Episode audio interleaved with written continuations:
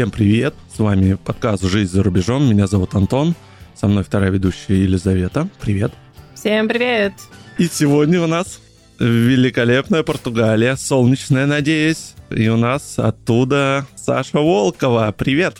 Привет! Привет, ну, Саша. Ну что, расскажи, как у вас там сейчас солнечно, какая погода? И какой город, главное? Да, и какой город? В Лиссабоне, на окраине Лиссабона живу, и очень недалеко от меня куча классных парков с природой кофецкой. И я прямо сейчас с одной из прогулок по солнышку гуляла в этих мхах, аллеях эвкалиптовых. Просто кайф, сумасшедшая природа в Португалии.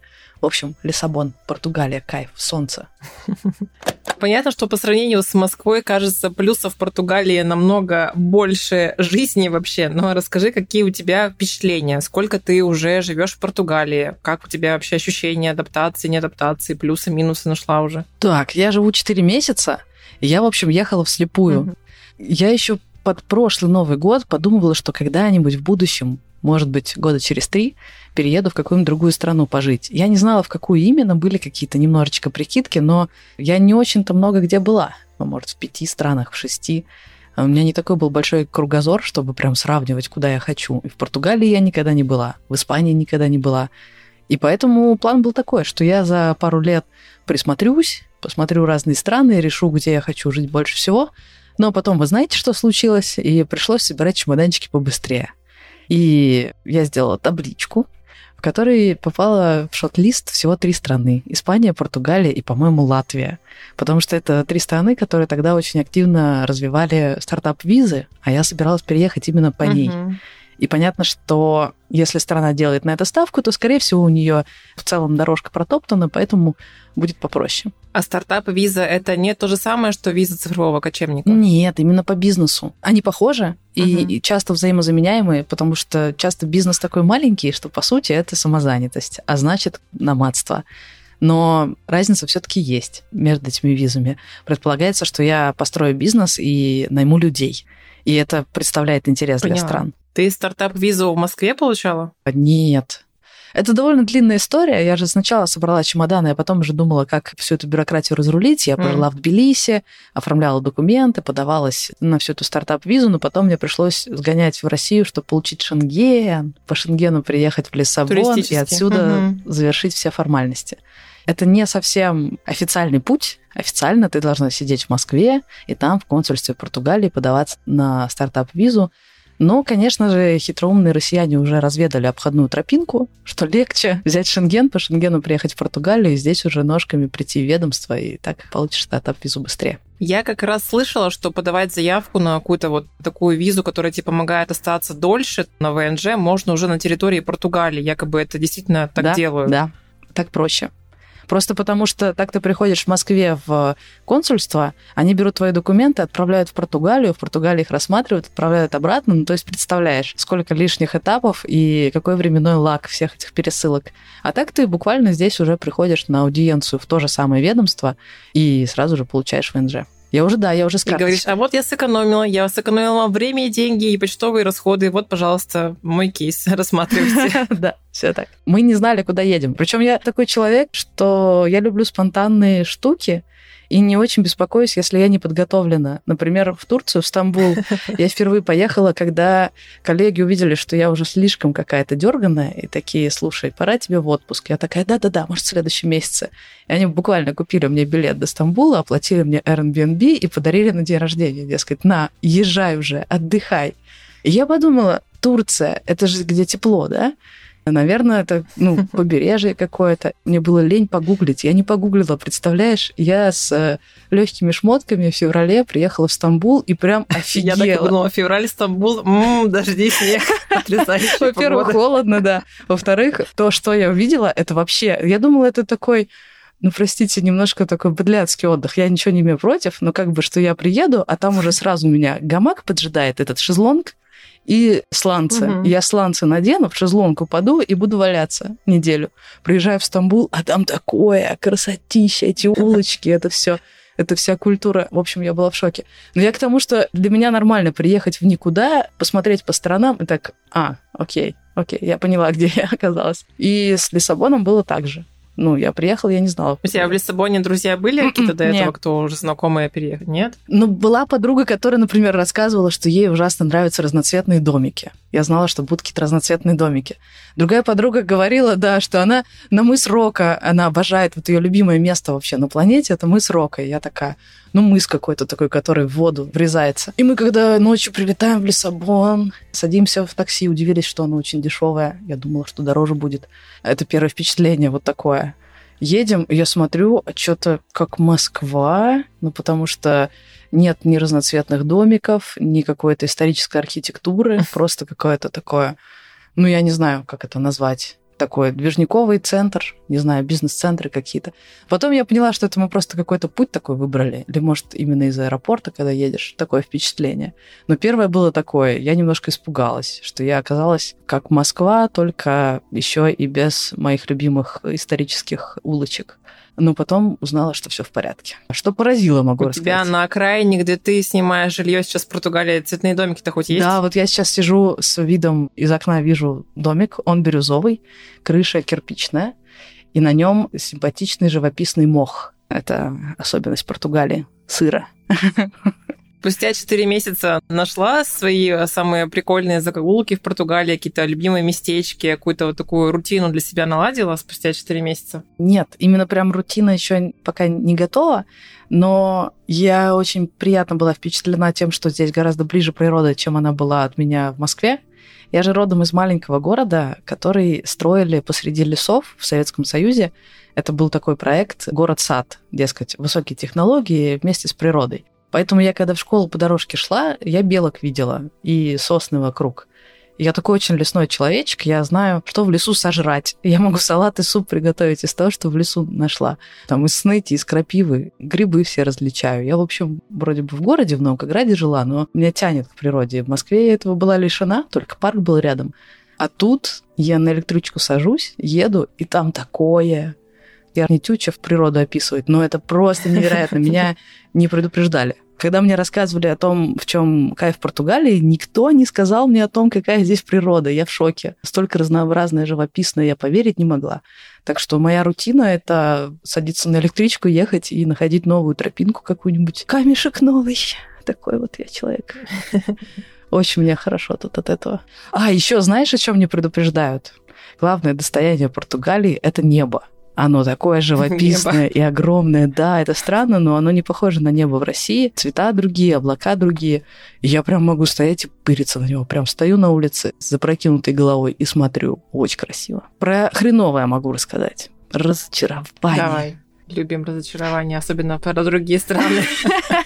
Ты вот в Турции, что тебя там впечатлило? Больше всего меня впечатлил турецкий рандом, что абсолютно везде, и в хорошем и плохом смысле. Это как? Например, сим-карту покупаешь, ну, когда ты телефон приходишь, приезжаешь в другую страну, нужна сим-карта местная. Мгм.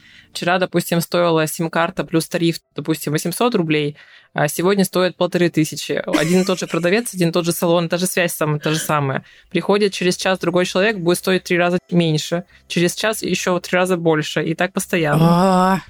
А, тревожненько. Не люблю такое. Это как южные очереди, да. когда не понимаешь, как очередь движется, и, в принципе, ты не против постоять подольше, но просто все время на стреме такая стоишь. Так, а этот вот чувак зачем тут пролезает? Это мне сейчас его надо остановить или все нормально? Не люблю я такое. Вы же знаете, да, что к очередям в в разных регионах разные отношения. Кто-то строго по линии стоит, кто-то елочкой, кому-то окей, если В кто-то... разных регионах чего? Ты Мира. в? Ну, типа, есть разные традиции. да. Нет, я не слышала про очередь еще. Не, ну типа есть какие-то культурные особенности у групп стран каких-то, и одна из них это то, как они, в принципе, относятся ко времени, к очередям. И вот каждый раз, когда я приезжаю в новую страну, я пытаюсь понять в том числе, как у них очереди работают. Говорят, в Германии, например, вот одни строго соблюдают, или в, в Лондоне я смотрела ТикТок про то, что в Лондоне, не дай бог, кого-нибудь подрежешь или неправильно поведешь себя в очереди, не будешь соблюдать ее очередность и стабильность. А в Грузии, например, все просто стоят, и каким-то образом они понимают, когда уместно сейчас подойти.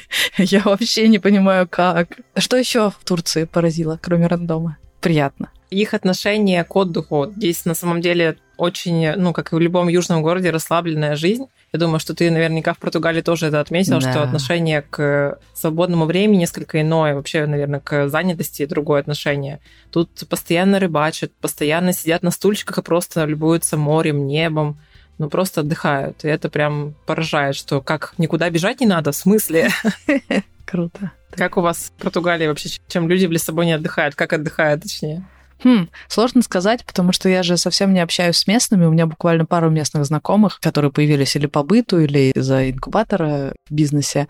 Но в основном у меня круг общения это экспаты. Они отдыхают так же, как отдыхали в Мгм. Москве. Принесли все свои привычки.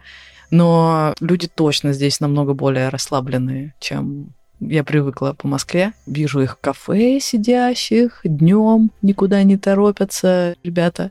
Рыбалка, конечно, тоже. Совсем другой темп. В Турции есть такое из, заимствованное из арабского слово, называется иншалла. Могу ударение не совсем так ставить, но смысл заключается в том, что как Бог на душу положит.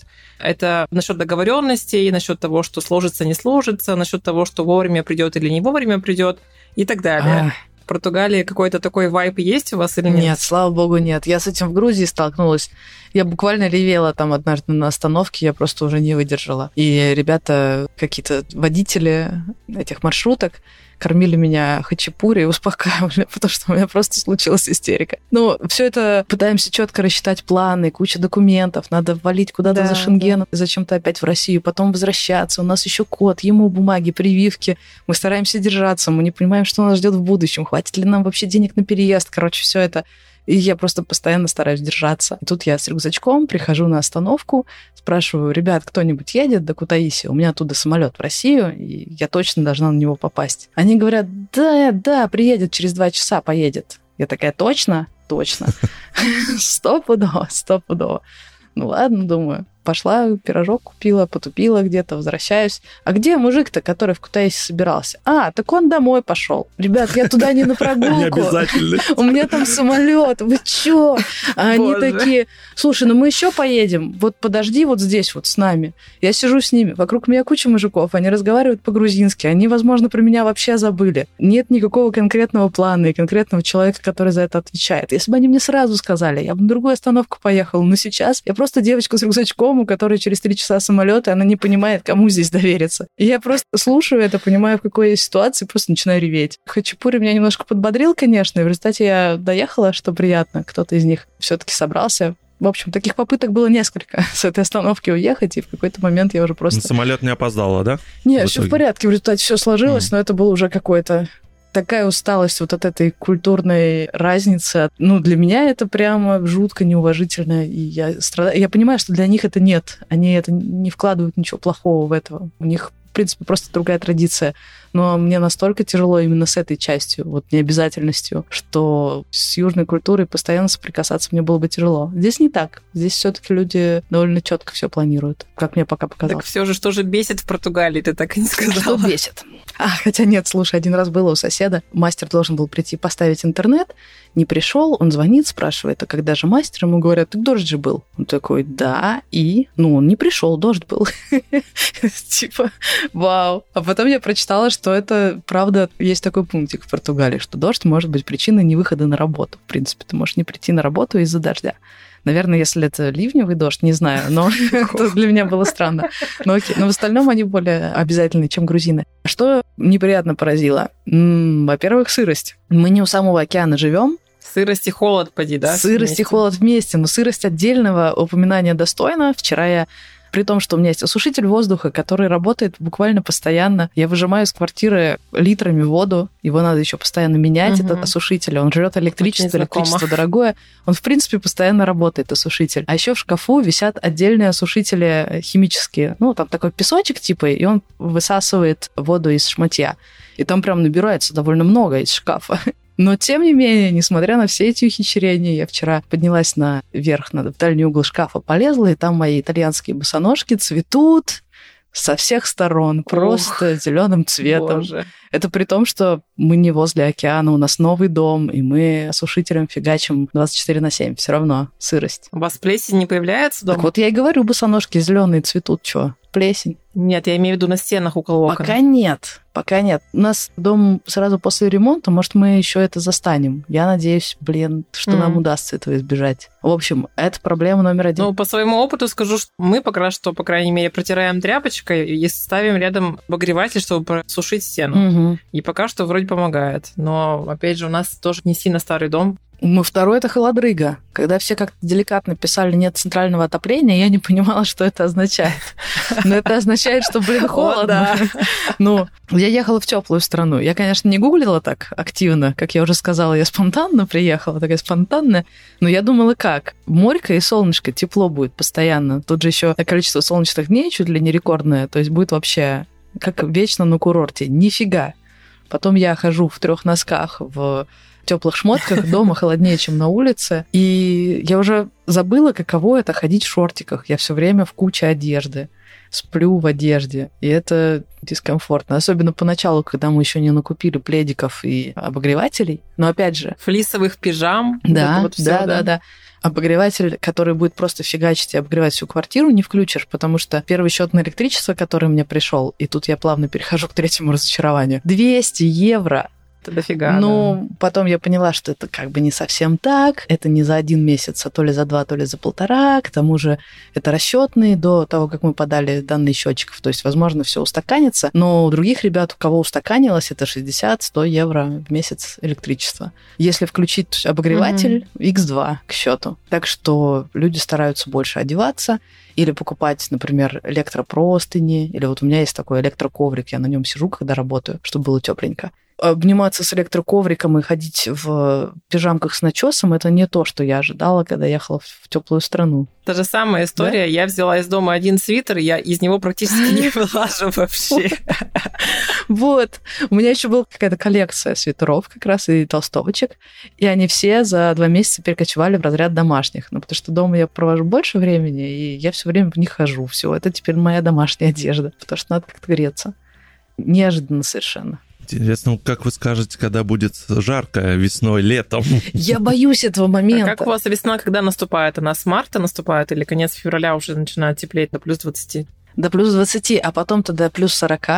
То есть, когда мне говорили про то, что нет центрального отопления, я такая, ну, нет центрального, значит, есть какое-то, не знаю, рассредоточенное. Все нормально, ну, не будет холодно, все окей. Я как-то не подумала. А ведь говорили же еще о том, что летом жарко. А теперь я думаю, может быть, правда прям жарко? Ну, типа, мы тут спечемся 40 градусов. Давайте отдельный подкаст запишем через 4 месяца, когда мы тут будем Жарко. с Елизаветой поджариваться просто, а Антон будет над нами смеяться. Да. Давайте уж тогда поговорим про жилье. Мне тоже интересно, раз уж мы тут начали.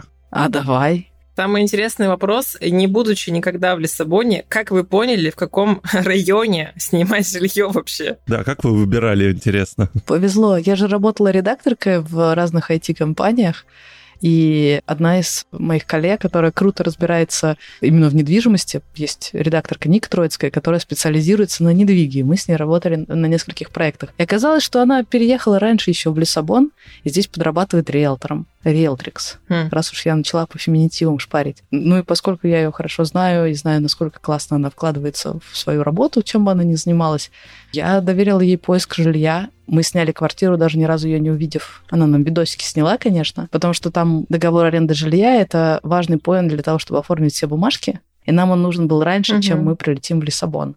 Поэтому мы, в общем, подписали Даже договор, так? да, раньше, чем вообще посмотрели. А вы же на ВНЖ подавали внутри страны. Зачем вам договор был? Прежде чем дойдешь до этого поинта, когда ты лично приходишь и даешь документы, ты их еще много куда отправляешь онлайн. Mm. И хорошо бы, чтобы в этом пакете mm-hmm. был договор аренды. Поняла. Договор аренды на год заключается или больше, меньше? На год, на два по-разному бывает. Ты его можешь расторгнуть, по-моему, через половину времени, которое у тебя указано в договоре. Потом как по депозитам? А, ну вот это жесть. Да ладно, давай померяемся. Давай померимся депозитами. Ой, я знаю, в Турции же там тоже... Давай сначала ты про свою жесть. Шесть месяцев вперед. Плюс депозит, который просто депозит, плюс риэлтору еще. А вот в долларах, в евро это сколько получилось? Поштучно ты, конечно, меня обогнала. Ну, потому что у нас было шесть платежей и один риэлтору. Но мне кажется, по еврикам я тебя сейчас обгоню. Если говорить в рублях, то получается 200 тысяч рублей мы разово отдали за квартиру.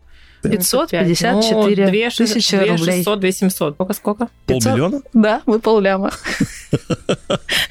Вот так вот. Нехило, нехило. Потому что могу. Ну, типа, а есть вообще другие условия? Или это разная такая практика? Короче, смотри, у нас квартира на окраине Лиссабона. В целом мигрантский район. У нас справа русские, слева русские. В основном ребята из Африки. Ну, в общем, мигрантский район. Не какой-то опасный. Это все таки Лиссабон. Португалия в целом одна из самых безопасных стран. Тут красиво, уютно, очень много стариков. Для меня это хороший показатель, что район безопасный тихий и все такое. Но, тем не менее, это окраина Лиссабона. И мы платим 1100 за месяц евро за Т2. У них это считается двушка, но по факту комнат 3. Почему считается двушка? Потому что две жилые комнаты и одна гостиная. В общем, получается за трешку на окраине Лиссабона мы платим 1100. По нынешним временам это хорошая цена. Ну и поскольку три депозита и три оплаты за месяц, это уже 6 600, и плюс риэлтору 100%, 7 700 евро. Я так понимаю, подкаст хороший бизнес, да? Типа, откуда у меня столько бабла? Вопрос в этом. Да вообще, на самом деле, повезло дико мне в нескольких пунктах.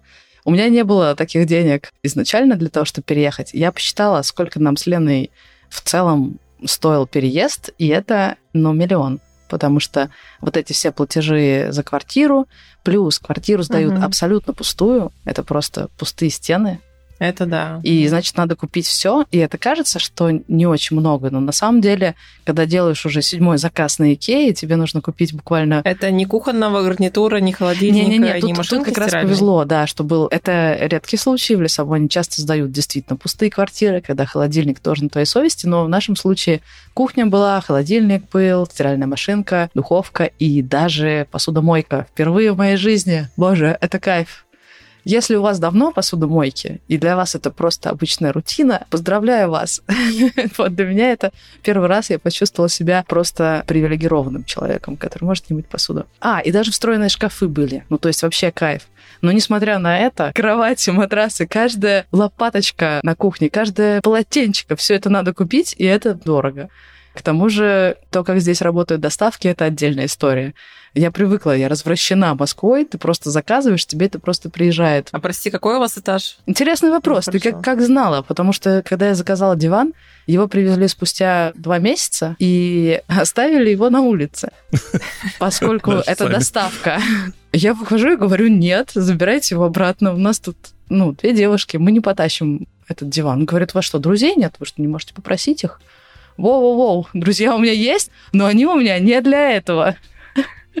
Не, ну, как я уже сказала, слева русские, снизу русские, все живут иммигранты этой волны, и в целом есть кого попросить, ребят, но медицина в Португалии тоже очень дорогая. Если кто-нибудь из них спину сорвет, это обойдется дороже, чем диван, так что нет. И я его отправила обратно, и мы до сих пор ведем переговоры. Это они на Рождество привезли мне этот диван. И до сих пор я с ними веду переписку и перезвоны, чтобы договориться, чтобы все-таки мне этот диван привезли. Это как отдельная а работа. А доплатить за поднятие на этаж нельзя было ну, в моменте? Это можно было бы, но просто парень приехал один, он физически не мог мне донести а. этот диван. Можно было бы, конечно, попытаться на руки отдать деньги, но опять же, здесь это не принято. В Грузии это было бы нормально. Сотруднику предложить... И в России это нормально. В Турции это нормально, да. А здесь ты фактически предлагаешь взятку сотруднику в обход основной кассы. Это не окей. С ума сойти. Да. Подожди, а доп. функции заказать грузчиков изначально Именно об этом мы ведем переговоры. Да. Я им говорю, можно мне еще раз этот диван? А они говорят, нет, надо было сразу что-то там указывать в заказе. А мне казалось, я и указывала. Ну, не знаю. А я им говорю, а можно все-таки теперь это сделать? Ведь delivery компания согласна. Говорят, только от вас получить согласие. Ну и, в общем, так месяц за месяцем мы ведем переписку о диване. И это только одна доставка. То есть фактически это отдельная работа. Заказывать каждую подушечку, каждую лопаточку, каждая вторая примерно доставка у меня сопряжена с какими-то сложностями. То привезут не то, не так, не туда, и об этом всем надо договариваться. И я правильно помню, что в Португалии же нет Икеи, да? Икея есть, но она тоже интересно работает. Ну, они могут приехать не в тот день, передумать. Или могут привезти почти все. Заказывал у них полку, они привезли сами полки, ножки, но стенки не привезли. Я такая, ну, ребят, ну, если вы убираете какую-то часть из моего заказа, ну, так тогда убирайте все, ну, весь комплекс. Зачем мне полки без стенок? И вот об этом пришлось с ними разговаривать. А при этом мой английский не очень хорош. Я собиралась его выучить весь за три года, а потом уже переезжать в большой мир. А еще в Португалии по-английски не каждый разговаривает. Португальского я не знаю совсем. Так что это та еще квестюлина все это решать. Но я чувствую себя очень круто из-за того, что это такой выход из зоны комфорта. Я считала себя человеком, не говорящим по-английски. А теперь я уже и подкасты на английском редачу, и про диваны дискутирую на английском. Если будет очень надо, как-нибудь научишься, оказывается. Последний, наверное, вопрос тему жилья. А какие-то супер-пупер документы нужны для аренды? Потому что, опять же, моя подруга в Германии, которые переехали, они такую кипу собирали, такой огромной широты, толщины, высоты контракт подписывали, что просто было какое-то сумасшествие. В Португалии такое есть? Да, все это организовано таким образом. Владелец жилья выставляет свою квартиру. Типа, смотрите, какая у меня красивая квартирка. И люди начинают посылать им оферы. В офере ты рассказываешь о себе, объясняешь, почему тебе хотелось бы заселиться к ним, стараешься максимально показать себя благонадежным и классным, собираешь кипу документов и предлагаешь свою цену. Например, это может быть контрцена в ответ на их цену. И дальше они выбирают, у них есть кастинг, они выбирают, кто из всех желающих снимет эту квартиру. Это немного более комфортно, чем, например, в Москве. В Москве кто первый встал, того и тапки, а здесь ты как бы участвуешь uh-huh. в конкурсе, и ты знаешь, что пока конкурс не закрыт, ты еще можешь отправлять свою заявку, ее рассмотрят. Но тем не менее... Собеседование но вы лично этого не делали, вы через риэлтора Собеседование. Ну да, мы делали все это через Нику, но, естественно, все эти документы запрашивала она у нас. И я буквально раскрыла им всю информацию о себе. Они знают о том, насколько прибыльный бизнес подкасты и что у меня в кошельке, лучше, чем знает российская налоговая. Я рассказала им все. Я показала им всю подноготную как я зарабатывала в ближайшие годы, какие цифры, где что лежит, в каких валютах. Все. Расписала, как я собираюсь эвакуировать деньги из России, если что, если они будут нужны. Небольшой проблемой, большой на самом деле проблемой стало то, что у нас не было банковского счета в Португалии. Наличкой отнюдь uh-huh. не все принимают. В Европе ее не особо любят, потому что ее история не прослеживается, и это как-то не очень клево. В целом у российских переезжающих бывает такая проблема, что у тебя могут быть деньги, но они могут быть не на том аккаунте, не в той валюте, не так. И физически перевести uh-huh, эти uh-huh. деньги владельцу квартиры сложно. Особенно учитывая, что мы снимали квартиру даже не находясь еще в Португалии, то есть отдать деньги наличкой мы тоже не могли. Я прочитала, что для аренды квартиры в Португалии конкретно нужен еще какой-то местный поручитель, который с, вот, с паспортом португальским. Но это сильно зависит от владельца жилья. Тут есть забавный процесс. Иногда у тебя в каких-то бюрократических историях начинают требовать справку из жунты, так называемую. Я еще пока ни разу, слава богу, с этим не сталкивалась, но мои друзья сталкивались часто. И вот чтобы получить эту справку, тебе нужно привести двоих свидетелей, из твоего района, но это уже после того, как у тебя есть договор аренды жилья. То есть представь, ты приходишь в какое-нибудь ведомство, приносишь договор аренды жилья. Они говорят, хм, но это еще не значит, что ты там правда живешь. Ты такая, ладно, тогда я покажу вам еще счет за электричество и воду, что я правда его плачу, то есть я там живу. Они такие, хм, ну давайте для точной уверенности вы еще покажете справку из жунты. И чтобы получить эту справку из жунты, тебе нужно привести двух местных из этого района, которые придут и скажут, да, она там правда живет. Это такое безумие. А местные это португальцы да. прям или те, которые релаканты Нет, недавние? португальцы прям. И я в шоке, потому что одна вот моя... Это выход из зоны комфорта. Да, одна моя знакомая сделала это таким образом. Она познакомилась с парнем в Тиндере местным, взяла его за ручку и на районе ловила других португальцев, и он просил их пойти с ней в эту жунту. Да. Но это сработало, потому что португальцы ужасно добрые люди. Это, кстати, еще одна штука, о которой меня не предупреждали, но которая просто меня великолепно поразила. Ну, знаешь, например, если ты пытаешься делать свои первые шаги в португальском языке, тебя очень подбадривают. Например, моей сестры, она учит португальский по приложению, сейчас еще на курсы записалась, а еще в местную библиотеку, и там она берет книжки, соответствующие ее уровню португальского. И обычно это сказки про мышек всякие. И она сделала читательский, приходит туда, и они всей библиотекой такие, о, вы уже справились с книжкой про мышек в Новом Ковчеге, отлично, теперь давайте попробуем про динозавриков. Это немножко более сложная литература, но э, под ваш уже выросший уровень, возможно, подойдет. Это так прикольно, они всегда за тебя болеют, они очень э, приветливые, добрые люди. Мне очень-очень нравится. Ну, это круто. То есть э, я верю в историю про то, что можно на районе просто поймать рандомных португальцев, сказать, вы не могли бы потратить свое время специально пойти завтра со мной в жунту, и они это правда сделают. Я очень стараюсь и свое поведение все время как-то оценивать и проверять, а достойна ли я такого места, потому что, с одной стороны, мне очень нравится, что я нахожусь в целой стае таких же релакантов, как я, предприимчивых людей из разных стран. В основном я, конечно, с россиянами общаюсь, но я вижу, что такой поток, в принципе, есть. Я очень надеюсь, что мы не испортим эту великолепную экосистему португальскую с этими приветливыми португальцами, что мы сможем этому всему соответствовать я себя ощущаю немножко, как будто я в заповеднике, знаешь. Ну, в смысле, здесь так все прекрасно, и как бы мне не сломать лишнюю веточку, Учитывая, что у нас с последним приходом волны, конкретно в нашей участке, скажем, нашего заповедника веселого, прекратили выдавать ВНЖ, кажется, в нашем заповеднике места уже закончились. Ну да, у нас тоже начались сложности с этим, с потоком не справляются. Например, одно ведомство, которое вот финально принимает у тебя документы, собственно, ради чего ты едешь в Португалию, чтобы получить ВНЖ. Последний раз, когда я чекала, они сотни тысяч сообщений в день получали, звонков. Понятно, что не каждый этот звонок — это релакант, в принципе, просто огромное количество звонков, по-моему, 170 тысяч, что ли, звонков в день.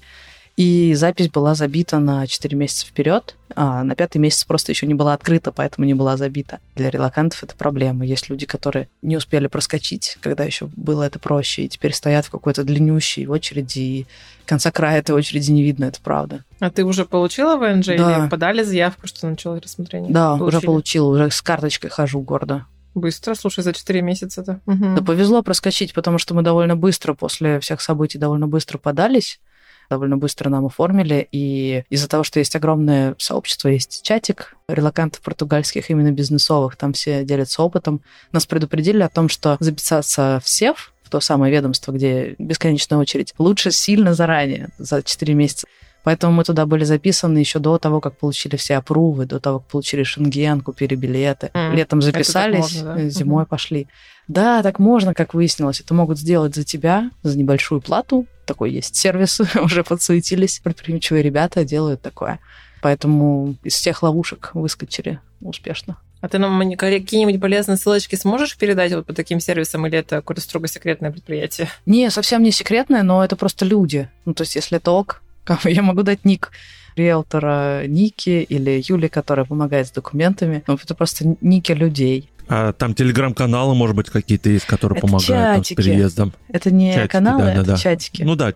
Каналы ну, любимые быть, да, тоже, да. Чатики. Потому что есть, например, целый великолепный совершенно канал про медицину португальскую. Но опять же, это полезнее тем, кто уже релацировался, у кого коленка заныла, он не знает, куда идти подписывается на угу. канал Марии и читает все про португальскую медицину, что, как работает, как называется. Наверное, людям со стороны это менее полезно. Давай, Антон, твои любимые вопросы про банки, про деньги. Про О, да-да-да, это, кстати, очень интересно. Сложно ли открыть банковскую карту? Нужна ли там сим-карта наверняка, чтобы активировать? И сколько тут банков? Как ты вообще выбирала? Да не выбирала я. Мне сразу в этом чатике сказали, что, знаешь, такие сообщения типа, мы проверили 15 или 50, я уж не помню, банков, россиянам отказывают во всех, кроме Кайша. Кайш – это государственный банк, поэтому они как бы официально не должны дискриминировать. Но буквально все банки отказывают россиянам. Я не знаю, актуальна ли эта информация на сейчас, но была актуальна по месяца назад. Ну, мало что изменилось, я думаю. Я думаю, да. Ну, отказывают и россиянам, и украинцам, кстати, белорусам тоже, просто потому что из-за войны, всей катастрофы люди часто приезжают и делают транзитные банковские счета, проводят через них деньги, uh-huh, уезжают. Ну, uh-huh. то есть банкам просто невыгодно возиться с этими счетами, потому что часто это не те клиенты, кто открыл счет и теперь будет годами жить в Португалии, пользоваться этим ну, счетом, да. передавать внукам, а просто воспользоваться для своих целей, что совершенно нормально, но просто им невыгодно. Как они пытались объяснить мне, что это не дискриминация.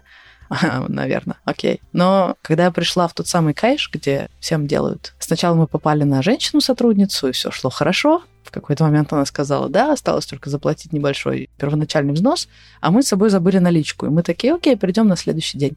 А на следующий день мы попали к парню-сотруднику, и он уже начал нас допрашивать с пристрастием, запросил дополнительные документы, и когда мы пришли уже пятый раз, объясняя, что мы платежеспособные, мы правда будем пользоваться этим счетом, мы поняли, что, пожалуй, лучше махнуть рукой и просто не пытаться даже делать. Подожди, а какие документы они, в смысле, требовали обоснования денег или депозит требовали с вас, или что, они совсем поняла? Были понятные требования. Например, они хотели посмотреть документы о наших заработках за прошлый год. Это не совсем просто, Мгм. потому что эти справки надо запросить, да еще и на английском языке. Не все ведомства... Капец, для открытия счета в банке, ну это, конечно, Да. похлеще, чем у нас. Да, ещё. да, надо доказать, что ты платежеспособная, а для этого показать им бабки за прошлый год. Ну а что, если у меня, например, бизнес оформлен на одну из партнерок, как ИП, а другая официально к этому бизнесу отношения не имеет? Частая довольно ситуация в России, когда бизнес делается в формате ИП, но участвует в нем больше одного человека. Как тому, кто Мгм. официально не устроен, доказать, что у него были поступления на счет? Тебе же нужна не выписка с предыдущих банков, что у тебя деньги поступали, и ты их тратила, а именно как ты их зарабатывала. У меня была как раз такая проблема. Но совсем непонятное требование. Он спрашивает, я даже записала ей богу на диктофон, чтобы потом переслушать и убедиться, что я все правильно поняла. Ну да, я все правильно поняла. Он говорит, чем вы можете доказать, что вы правда будете пользоваться этим счетом? Мы говорим, ну вот у нас ВНЖ, мы собираемся как минимум в ближайшие два года, на самом деле мы собираемся полностью переехать в Португалию. Вот у нас есть договор аренды, вот мы платим за электричество.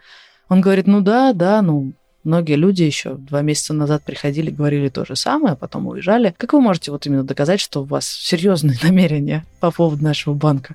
Я такая, вот фотка дивана, который я заказала, вот кот у меня, ему нужна, ну, ему корм нужен. Хотите, чеки достану из супермаркетов? Ну, я жрать хочу, мне надо за электричество платить. Нужен счет, причем довольно срочно, потому что счета за электричество уже пришли, их можно только с банковского счета оплатить. Он такой, ну, не знаю, не знаю.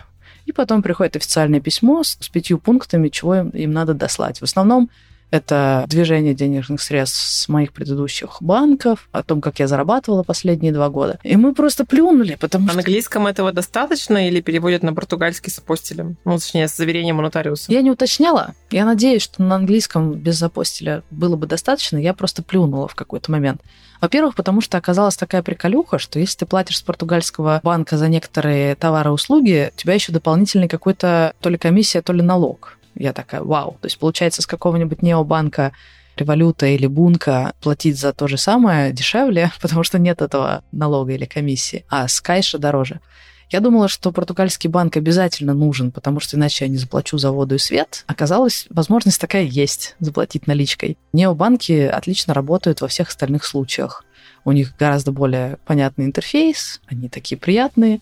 Этически мне больше подходят. Мне нравится вся эта движуха про свободу денег, деньги без привязки к локации. Это все, что я пообщалась с португальским Сбербанком, государственный большой банк, корпоративный такой, Мгм. бюрократический. И потом просто плюнула Ух, и конечно. в необанке открыла. В революте счет мне открыли за 15 минут. Я им фотку послала свою и ВНЖ. И все, через 15 минут у меня работающая карточка привязана к Apple Pay, а еще через 5 дней мне прислали эту карточку на почту. Я такая, «Пф». И стоило мне пять раз ходить на поклон в этот кайш. Я просто плюнула. Ну, видимо, мне придется вернуться к этому вопросу, когда открою ИП, местный бизнес, и мне точно нужен будет португальский банк, скорее всего. Но пока что я просто забила на это. Подожди, еще раз, а в каком банке тебе удалось открыть карту не в португальском вообще? В необанках, да, ну, я не помню, какая у них лицензия, по-моему, у Революта латвийская, а у Бунка я уж не помню какая, но это банк, не привязанный к конкретной стране. Необанк, не слышала до этого. А погугли Не, про Револют, Револют. кстати, на слуху. На самом Да. деле он и в России достаточно одно время здорово шумел, и они собирались к нам даже приходить, но там потом что-то пошло не так. Я просто хотел добавить насчет банков. Мне почему-то кажется, что это какой-то человеческий больше фактор, нежели какой-то у них регламент, что они должны от тебя требовать какие-то документы и доказательства. Мне тоже так Не знаю, показалось. в Турции что только не требуют, это просто турецкий рандом, вот про что я и говорила. Да, Хотя когда это ты уже сказала про... рандом. Когда ты сказала про турецкий рандом, я про себя похихикала, потому что также у нас говорят в Португалии про португальский рандом. Потому что я сегодня пришла к сотруднице, она сказала, да, все в порядке, осталось заплатить, не помню, 30 евро. На следующий день прихожу, и парень начинает меня полоскать всеми этими вопросами. Мгм. Говорит, я тут ни при чем, это просто головной офис у нас требует. Нет, это не дискриминация, просто нам надо убедиться. Я думаю, блин, точно? Мое любимое system changed Да, да. from yesterday. Да, да, да, да, да. О, мгм. Некая система, да, come on. И главное, мы в какой-то момент уже поняли, что проблема конкретно в этом парне. Попытались пробиться кому-нибудь еще, но он издалека нас увидел, что мы у другого сотрудника обслуживаемся, и перехватил, типа, это мои ребята, я разберусь сейчас. И опять начал нас полоскать. Да, ребята рассказывают, что все зависит от того, кому конкретно попадешь, в какое конкретно отделение банковское. Но пока что все мои потребности закрылись тем, что я просто онлайн открыла Revolut, открыла bunq. Bunq вообще кайфовый, он может открывать тебе счета в разных странах с ибанами разных стран, если тебе это важно, чтобы твой счет был прикреплен к какой-то стране. Вот они это могут делать на определенных тарифах. Они могут делать общий счет, если тебе это актуально. Просто мы с сестрой переехали, и нам не очень удобно, что у нас раздельные бюджеты, но есть и общие траты. И в бунке мы можем скидываться условно. У нас есть кубышка общая, откуда мы платим за повседневные расходы, но при этом у каждой есть свой бюджет отдельно рекламируйте бунк. Ну, звучит как э, вариант и выход, пока тебя полощет в отделениях португальского да, банка. Да, да. То есть я пока не поняла, зачем мы вообще ходили 8 раз и умоляли открыть нам счет, если можно было за 15 минут, стоя в очереди, ей-богу, я за каким-то очередным покрывалом фоткаю себя и фоткаю в НЖХу, и через 15 минут мне пишут, все, ваш счет открыт, пользуйтесь. Так, господи, зачем я тогда вот это все устраивала себе, вот эти все проблемы? Не знаю, на ровном месте. Саш, а ты вообще замечал вот это какую-нибудь, может быть, еще дискриминацию, что вот они там знают что-то русское? Не собирают ли в вашем районе подписи, что из-за приезжих поднялись цены на жилье, воду и так далее, и так далее? Ну, я купила газету, почему-то на английском языке, поэтому я поняла, о чем там речь. И там говорилось о том, как подорожала жизнь в Лиссабоне из-за приехавших, и довольно деликатно, там не было каких-то громких заголовков, типа «Понаехавшие убивают наш город». Но опасения сами было понятно, какие. Тем более, что Португалия одна из стран Европы, где довольно низкий уровень зарплат. Угу. Как я читала еще до войны, средняя зарплата была 1000 евро. Мы сейчас с сестрой, при том, что мы не шикуем, тратим по 3 тысячи в месяц на двоих, то есть по полторы на одного человека. Уже в полтора раза больше, чем обычная зарплата португальца. Причем это была не средняя, а именно обычная. То есть обычно португальцы получали по тысяче. Не знаю, как сейчас. Год назад это была актуальная инфа. Ну и как им жить, учитывая, что на все растут цены. Но я вижу, что португальское правительство старается с этим как-то справиться. Я видела льготу, которая полагается резидентам, платящим налоги, какие-то единовременные выплаты за повышение цен на продукты. Мне так понравилось. Я захожу в свой аккаунт на Финансаш, это местный сервис по финансам, и вижу, что есть возможность попретендовать на эту льготу. Не у меня, потому что я пока налогов не заплатила ни евро, но у других есть такая возможность получить деньги от правительства Прикольно. с компенсацию роста цен. Но я думаю, что это беспокоит местных. Но еще один критерий, который мне был важный, когда я выбирала место, куда ехать, это чтобы общество было не консервативное, лояльное к принципе миграции. Ну, потому что есть точки, где постоянно кто-то приезжает, кто-то уезжает, какая-то движуха, и люди с этим окей. Ну, типа как Нью-Йорк. Найди коренного нью-йоркса, да? Есть места более консервативные, куда ты, если приезжаешь, ты как минимум удивительный. Вот в Лиссабоне мы прожили 4 месяца, и мне пришлось гуглить, как выглядит португалец. Я потому что не понимала, кто из тех лиц, которые я вижу, португальцы. Даже в Греции, в Афинах, когда мы приехали, я довольно быстро поняла, кто местные, а кто не знаю откуда, но не местные. То есть есть 60%, 70% людей примерно одного типа, остальные другие разные, да? И так понимаешь примерно, как выглядит местный. А тут я не могла понять. Я поняла, что коренной португалец с темным цветом кожи, потому что из-за истории Португалии, колонизации и всего такого очень много людей, переезжающих из Африки, я поняла, что в принципе, представление о Лиссабоне как о городе белых людей, оно неверное абсолютно. Но как белые португальцы выглядят, я не могла понять. Просто потому что очень лояльный как будто бы к миграции город. Но все, что я рассказываю, стоит иметь в виду, что я же просто не понимаю по-португальски, я не знаю, что люди говорят, тем более, что они думают. Я думаю, что добросердечие и какая-то этика португальцев вряд ли позволит им тыкать в нас пальцем и говорить «фу, понаехали». Даже если они беспокоятся об этом, вряд ли мы об этом быстро узнаем. У нас здесь тоже, знаешь, в Турции особо конкретно в нашем городе не тыкают, но с понимающим взглядом смотрят иногда. С понимающим, что уехали? понимающим, что не понимаем по-турецки. А, ну это было сложно в Грузии, например, потому что я очень люблю эту страну. Я была там еще до войны, и когда в этот раз мы приехали, Например, Батуми, классный город. Грузины невероятно тоже добрые, отзывчивые, гостеприимные люди. Я много с кем там подружилась. Но все равно идешь в магазин по набережной, и на набережной написано «Россия будет в огне, русские валите отсюда». И я понимаю, что это написали понятно, какие люди и в каком они были эмоциональном состоянии, и никак не могу их упрекать. Саш, там есть оппозиция просто, которая как раз это выгодно разжиганию вот этого. Да нет, я думаю, что это написали иммигранты, которым даже не иммигранты, а беженцы, которые сейчас в очень тяжелой ситуации, и примерно понятно, как они себя эмоционально чувствуют. Тем более, что Батуми, в отличие от Тбилиси, это пророссийский город. И это отдельно неприятно, потому что потом, прочитав все эти надписи на набережной, я сажусь в такси, и таксист объясняет, что Путин классный президент, и вот бы он еще и в Грузию пришел. Если кто-то есть в Грузии пророссийский, то они все в Батуми, я вот о чем. И поэтому ты, с одной стороны, встречаешь негатив тех людей, с которыми ты идеологически ближе, а позитив от тех, от кого ты меньше всего хочешь видеть позитив. И в результате я все время себя дискомфортно чувствовала, при том, что я уже знаю эту страну, я уже знаю, что грузины классные, Грузия классная, но не в этот раз, не в этой ситуации. В Португалии такого нет. Немножко отвлекаясь от этой темы, ты упоминала про то, сколько вы тратите в месяц. месяц. У меня такой вопрос про привычки, скажем так.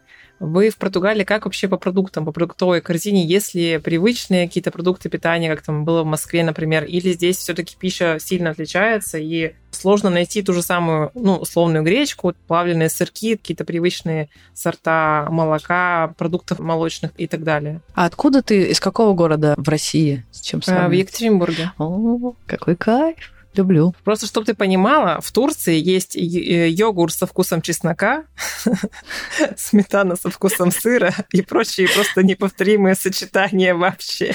Не, ну вообще круто. Но мне все очень нравится по продуктам. Во-первых, я думала, что большая часть наших трат, как и у любых не сильно богатых людей, будет на еду. Но это не так. Еда здесь очень дешевая. Я сначала вела себя очень прижимисто, потому что мне казалось, что все, что в еврох, это очень дорого. Ну, типа, коробку сока купила, а минус квартира. Вот по ощущениям поначалу было такое. Но потом я пересчитала, несколько раз убедилась, я просто сравнивала даже по маркам сок конкретной марки, а потом захожу в приложение «Вкус» вела и смотрю, сколько это стоит в Москве. И офигеть, здесь два раза дешевле. Я этого не ожидала. Даже постик написала прям со сравнением продуктов. Понятно, что зависит от того, что входит в твою продуктовую корзину. Может быть, просто у меня вещи, которые я mm-hmm. люблю, так дешево стоят. Но в целом все отмечают, что в Португалии продукты дешевые, при этом очень качественные.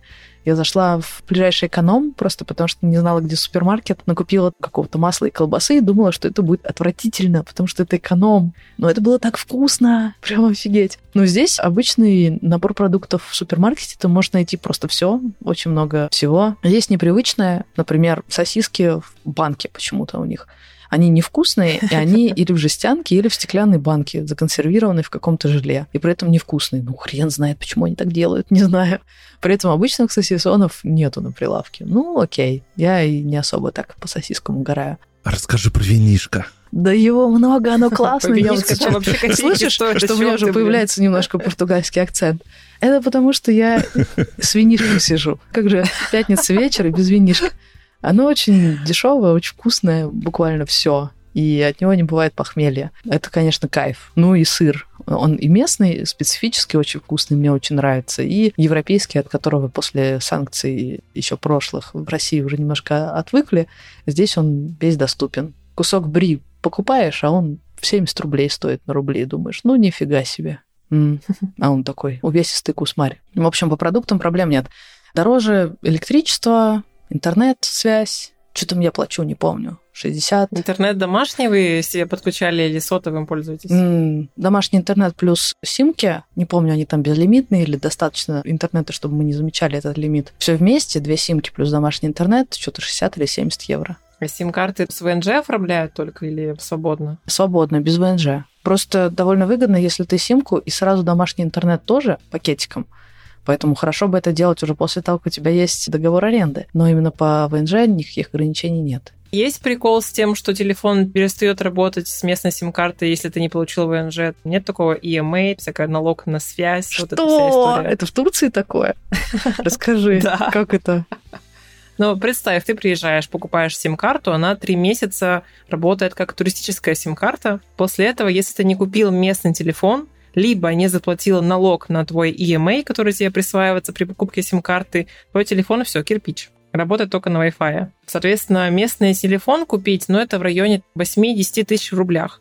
Налог на данный момент с этого года стал порядка 20 тысяч. То есть купить дешевле телефон, который будет тебе сим-карты раздавать Wi-Fi, и ты будешь с, ним, с двумя телефонами ходить, чем оплатить налог. это вообще прикол. Саша, спасибо тебе большое за то, что пришла к нам в подкаст, рассказала про Португалию. И хотелось бы у тебя напоследок спросить, что бы ты, может быть, пожелала бы людям, которые все-таки задумались и захотели в Португалию переехать? М, Возьмите с собой термобелье и настраивайтесь на самое лучшее, потому что здесь правда кайф. Спасибо тебе большое, было очень классно с тобой поговорить. О, вам спасибо, вообще такой кайф. Пятница вечер прошел идеально. Да, спасибо. Пока-пока, до встречи. Пока-пока. Всем пока.